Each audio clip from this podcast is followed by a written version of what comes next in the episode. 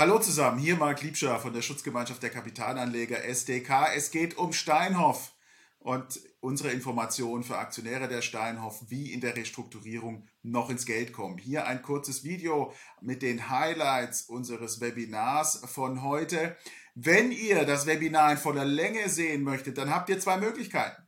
Werdet Mitglied bei der SDK, dann könnt ihr auch bei zukünftigen Webinaren mit dabei sein, Fragen stellen und live vor Ort eure Anliegen klären lassen. Oder aber macht hier dieses YouTube-Abonnement für 2,99 Euro im Monat. Dann könnt ihr diese aufgenommenen Webinare auch später noch nachschauen. Für alle, die sich für Steinhoff interessieren, hier nochmal unser Link zum vorangegangenen Webinar vor einigen Wochen mit schon sehr vielen Informationen. Und jetzt entscheidet euch, über welche Bezahlschranke ihr springen wollt. SDK-Mitgliedschaft, immer live dabei und ihr könnt Fragen stellen oder aber das YouTube-Abo, dann könnt ihr im Nachgang unsere Webinare sehen. Jetzt viel Spaß mit Steinhoff und an alle Aktionäre, kümmert euch um die Restrukturierung, die jetzt ansteht, ganz dringend, denn Hauptversammlung ist am 22.03.2023 und die Reifen müssen rauchen. Danke euch. Kommen wir zum Thema, fangen wir an äh, mit Steinhoff, würde ich sagen. Ähm, vorweg äh, Haftungsausschluss. Ähm, ja, was äh, dazu sagen, lesen Sie sich das bitte kurz durch. Gerne auch nochmal, wir werden die Präsentation im Anschluss auch online stellen. Sie werden das auch auf YouTube finden, diese heutige ähm, Veranstaltung im Nachhinein. Ähm, wir können natürlich keine Haftung übernehmen für Aussagen, vor allem für Prognosen, für Meinungen, die wir hier kundtun. Warum? Wir kennen die Zukunft auch nicht. Da gibt es einige Unklarheiten und äh, die Zukunft kann sich auch anders entwickeln, als äh, wir das erwarten. Daher können wir natürlich keine Haftung übernehmen, das ist, denke ich, klar.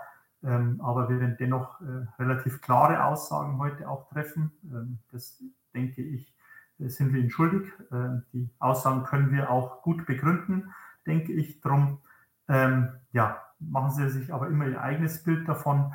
Ähm, wir können natürlich für Prognosen ähm, etc. nicht haften. Wir können auch die äh, Informationsquellen, die wir verwenden, äh, dafür keine Garantie übernehmen. Wir legen die aber auch offen Daher ähm, denke ich, sehe ich jetzt da kein Problem, aber für die Richtigkeit können wir natürlich nicht äh, haften, falls es dann doch sich herausstellen sollten, dass irgendwelche Aussagen, Prognosen äh, beziehungsweise Informationen, die wir von Dritten übernommen haben, falsch sein sollten.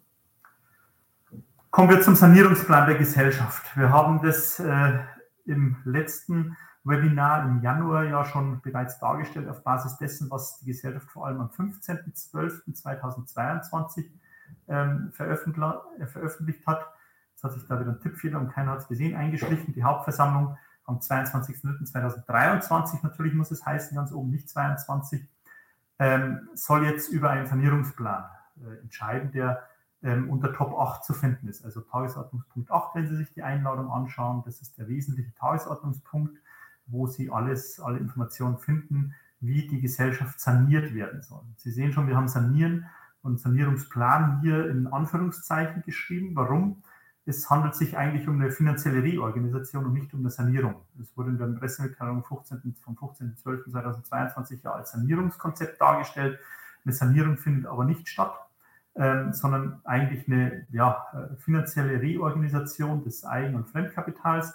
Ähm, das heißt auf Deutsch, die Steinhoff-Aktionäre, die heutigen Steinhoff-Aktionäre sollen in Zukunft an einer Gesellschaft in Form von Contingent Value Rights, also CVR äh, wird es im abgekürzt, beteiligt werden, ähm, die nicht börsengelistet sein sollen ähm, und die keinerlei Stimmrechte mit sich bringen ähm, und quasi nur 20, einen Anspruch auf 20 Prozent des wirtschaftlichen Eigenkapitals einer neuen äh, Gesellschaft, die noch zu gründen ist, ähm, quasi ähm, darstellen sollen, diese Contingent Value Rights, und ähm, ganz, ganz nachrangig sind. Wenn man sich im äh, Steinhoff in dem äh, Circular, in der Begleitschreiben zur Hauptversammlung sich das anschaut, dann stellt man fest, dass das Ganze, das wollte ich jetzt hier nicht beschreiben, weil es nur zu Nachfragen und Verwirrungen führt, eine sehr, sehr komplexe Trans Transaktion darstellt. Das heißt, man wird erst eine neue niederländische Muttergesellschaft gründen, dann wird die äh, Steinhoff die Assets auf diese neue niederländische Muttergesellschaft übertragen. Die wiederum wird es auf eine von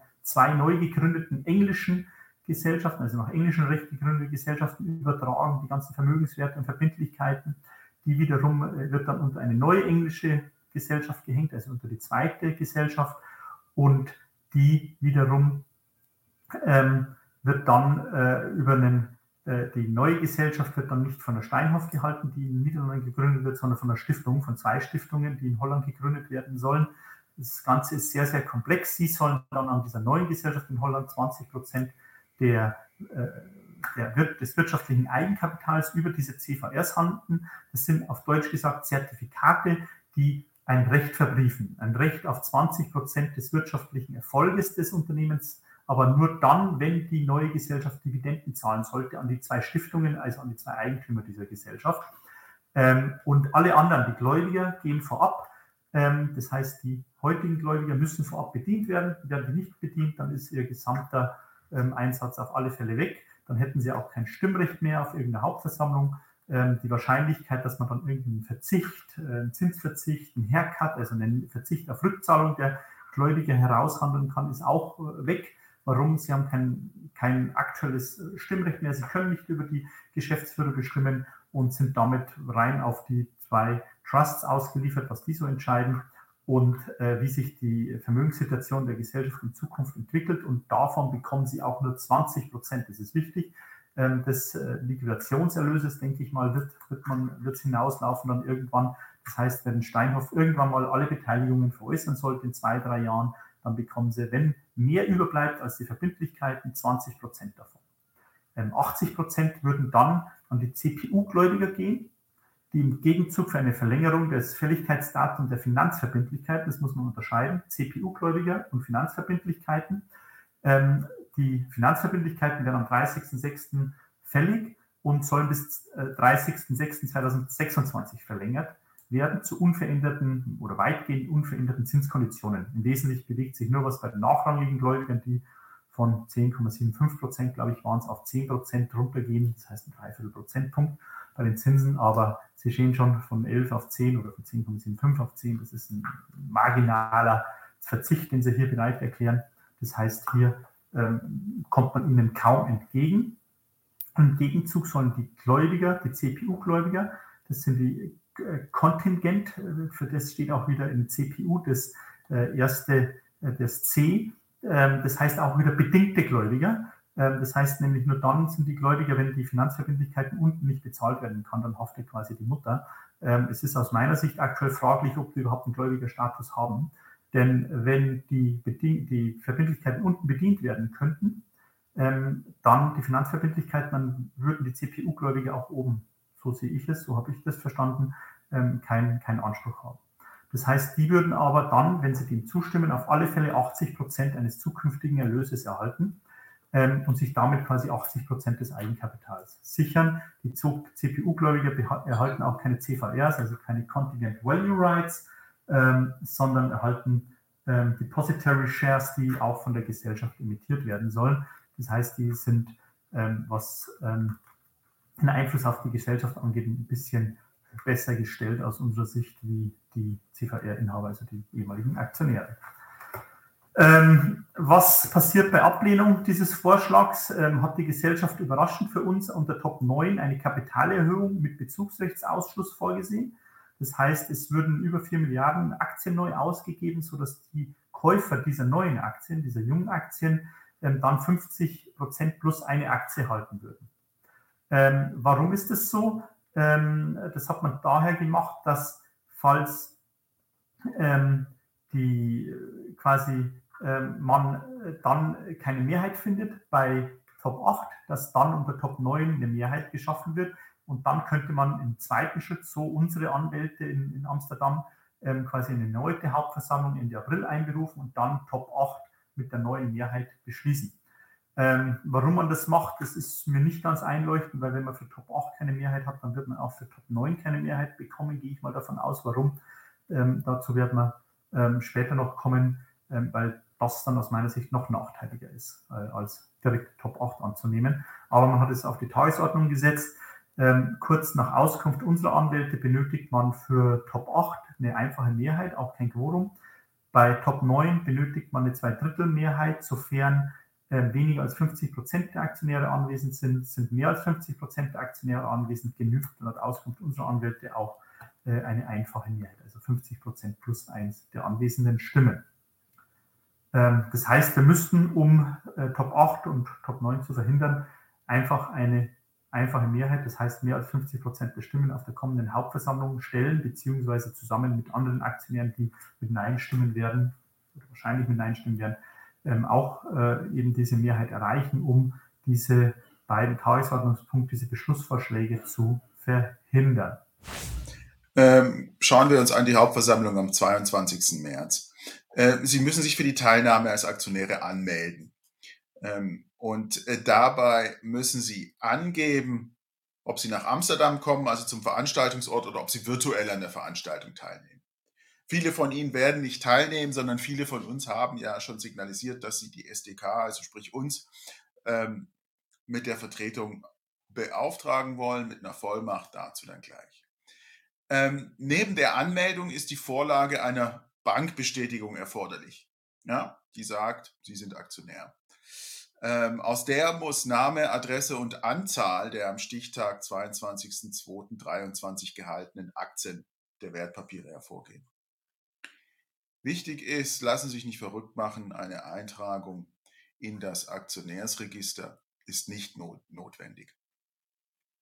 Manche Banken bieten auch Ihnen als Dienstleistung äh, die Anmeldung zur HV an, aber vergewissern Sie sich in jedem Fall immer, dass damit auch der Nachweis der Aktionärseigenschaft zum Record Date verbunden ist, also dass Sie zum 22. zum Record Date Aktionär waren. Die Anmeldung und die Bankbestätigung müssen in gut zweieinhalb Wochen, 11 Uhr mitteleuropäischer Zeit am 15.03. per Mail beim Abwickler für die Hauptversammlung, das ist Computershare, eingereicht werden. Also setzen Sie sich eine Frist auf den 14.03.23, äh, dass Sie am 14.03.23 das machen. Falls es technische Probleme gibt, haben Sie dann noch am 15.03. bis 11 Uhr. Wenn Sie uns bevollmächtigen, wora, wozu wir Sie auffordern und Ihnen raten möchten, dann muss diese Bevollmächtigung Dritter, also der SDK, muss die Vollmacht ebenfalls bis zum 15.03.23 eingereicht werden. Ähm, zu den Fragen. Falls welche von Ihnen Fragen einreichen möchten, wir werden natürlich als SDK einen umfangreichen Fragenkatalog einreichen. Die Einreichung von Fragen ist in englischer Sprache möglich. Da können Sie sich auch der gängigen Übersetzungsprogramme bedienen. Und das ist vor der Hauptversammlung bis zum 15.03.23 möglich. Äh, die Fragen werden auf der HV beantwortet und nach der HV auf der Webseite des Unternehmens veröffentlicht. Falls Sie virtuell teilnehmen, können weitere Fragen während der HV vor Ort, also falls Sie virtuell teilnehmen über die Abstimmungsplattform ähm, oder vor Ort können weitere Fragen gestellt werden. Also Sie haben auch die Möglichkeit, noch weitere Fragen zu stellen.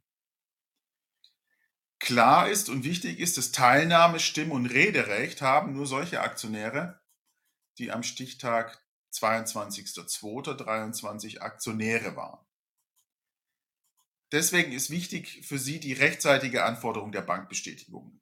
Unser Rat ist, kümmern Sie sich darum sofort, denn es kann bei den Banken einen Moment dauern. Und wichtig dann darauf aufbauen die fristgerechte Anmeldung oder Bevollmächtigung, zum Beispiel der SDK. Falls Sie die SDK bevollmächtigen, ist für uns auch Folgendes wichtig, dass Sie eigenständig dies zur Hauptversammlung bei der Computershare anmelden und dass Sie die Bankbestätigung und die Vollmacht für die SDK ebenfalls an Computershare übersenden. Also dass ein, eine Anmeldung Ihrerseits samt Bankbestätigung samt Vollmacht für die SDK bei Computershare erfolgt. Das sind die technischen Dinge zur Hauptversammlung. Unsere Bitte, treten Sie am besten Heute wird es nicht mehr gehen, aber morgen Vormittag, noch vor dem Wochenende mit Ihrer Bank in Kontakt für die Bankbestätigung und für das Aufsetzen dieses Ablaufs. Der äh, vierte große Punkt, den habe ich auch schon erwähnt, das, äh, das Management hat mehrere Monate mit den Gläubigern verhandelt, steht zum Beispiel ähm, im auf Seite 11 im Shareholder Circular, the company's discussion with significant financial credits being also CPO credits extended over several months. Also da haben sie über Monate verhandelt, ohne uns irgendwas zu sagen, ohne den Aktionären kundzutun, dass es hier vielleicht Probleme geben könnte mit den Gläubigern, ähm, was dann ja auch so der Fall war. Ähm, man hat dann ja ganz pünktlich am 15.12. mit sehr viel Vorlaufzeit, das ist jetzt ironisch gemeint, ähm, die Aktionäre darüber informiert, was man vorhat, ähm, im Endeffekt vollendete Tatsachen gestellt, ähm, ohne dass man zeitgleich einen Plan B geprüft oder gar umgesetzt hätte.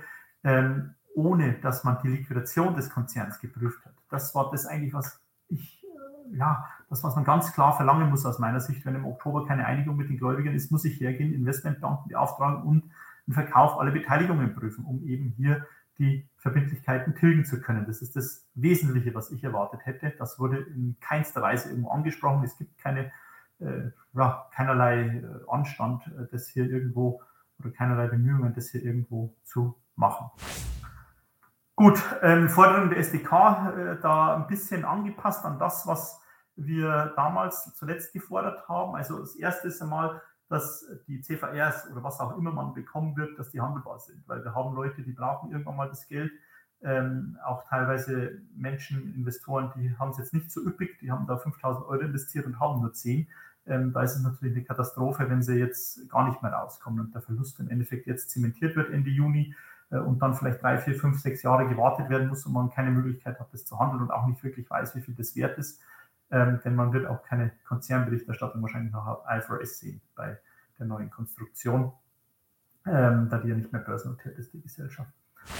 Ähm, das Problem, das wir noch haben, ähm, wir bräuchten ungefähr noch äh, dann wahrscheinlich für das WOA-Verfahren einen Financial Advisor und einen, der bei Gericht anerkannt ist. Wir hätten zwar viele hier, haben auch schon mit welchen gesprochen aus Deutschland, die auch unsere Sicht der Dinge durchaus interessant finden und teilen, was die, den Markttest angeht, die Liquidation.